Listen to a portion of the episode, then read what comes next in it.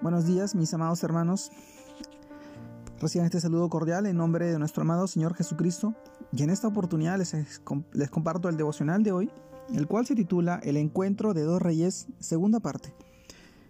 Hoy continuamos con el pasaje del libro de Hechos, capítulo 13, versículo 22, el cual nos habla, he hallado a David, hijo de Isaí, varón conforme a mi corazón, quien hará todo lo que yo quiero.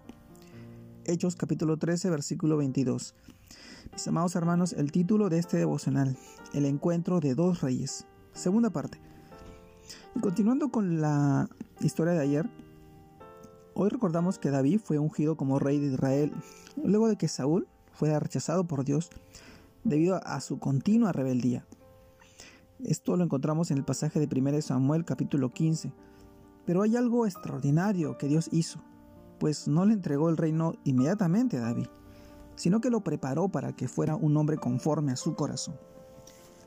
Esta obediencia de David, mis hermanos, fue una obra extraordinaria de Dios, que fue realizada o vino por medio de la fe, que es en Cristo. Más, Dios utiliza cualquier circunstancia para perfeccionar su obra, y la escritura nos revela cómo Dios logró este hecho. Mis hermanos, lo más importante es el hecho de saber que nosotros también podemos lograr ese, esa condición de ser esos hombres que agraden a Dios y que vivan conforme a su voluntad. La pregunta es, ¿cómo Dios realiza este cambio en cada corazón? ¿Quieres ser una persona conforme al corazón de Dios que haga todo lo que Él quiera? Estas dos preguntas nos, las hacemos y sabemos que luego que David fue ungido como rey de derrotar a Goliat, este gigante, el cual todos conocemos la historia, eh, fue hecho escudero David un escudero de Saúl por este, por este, por este eh, al ver las hazañas de David y descubrir que Dios estaba con este joven, entró en celos y fue lleno de un odio intenso por el futuro rey. Lo buscó para matarlo y David tuvo que huir, esconderse en cuevas y vivir con personas en apuros, cargados de deudas y o amargados. Mis hermanos, que, que luego serían parte de, la, de la corte real de Saúl. David, de ser ungido y escudero del rey, a andar escondido en cuevas con personas fracasadas en medio del desierto, David fue entrenado por Dios para acercarse a tener un corazón obediente. Hoy, mis hermanos, ¿qué podemos aprender de esa parte de la historia de David? Cuando estamos en Cristo, toda dificultad tiene un propósito y sabemos que los que aman a Dios todas las cosas le ayudan a bien. Esto es, a los que conforme a su propósito son llamados.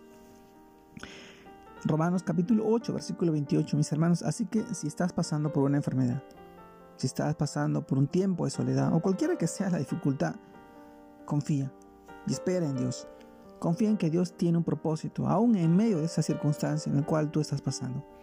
Allí, tal vez en medio del desierto, adórale, adórale, ríndele alabanzas a Él, sírvele al Rey de Reyes, pues llega el día en que el fracaso se convierte en victoria por medio de la fe en el Rey, en el único Hijo, Jesucristo, Dios.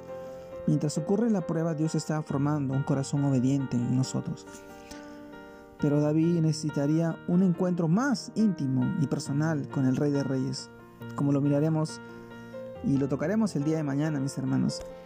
Hoy sabemos que este encuentro de dos reyes por parte de Saúl y David nos revela la condición en que Dios sabe a quién usa como instrumento para poder llevar esa palabra de evangelio, esa palabra, ese mensaje de salvación. Y si hoy percibes que Dios te está usando a ti como instrumento y que tú sabes que puedes eh, cumplir ese propósito en tu corazón, viendo, viendo las necesidades que hay en tu casa, en tu hogar, no lo dudes, no lo, no lo pienses, Permite que el Evangelio llegue a más personas y más si es en tu familia.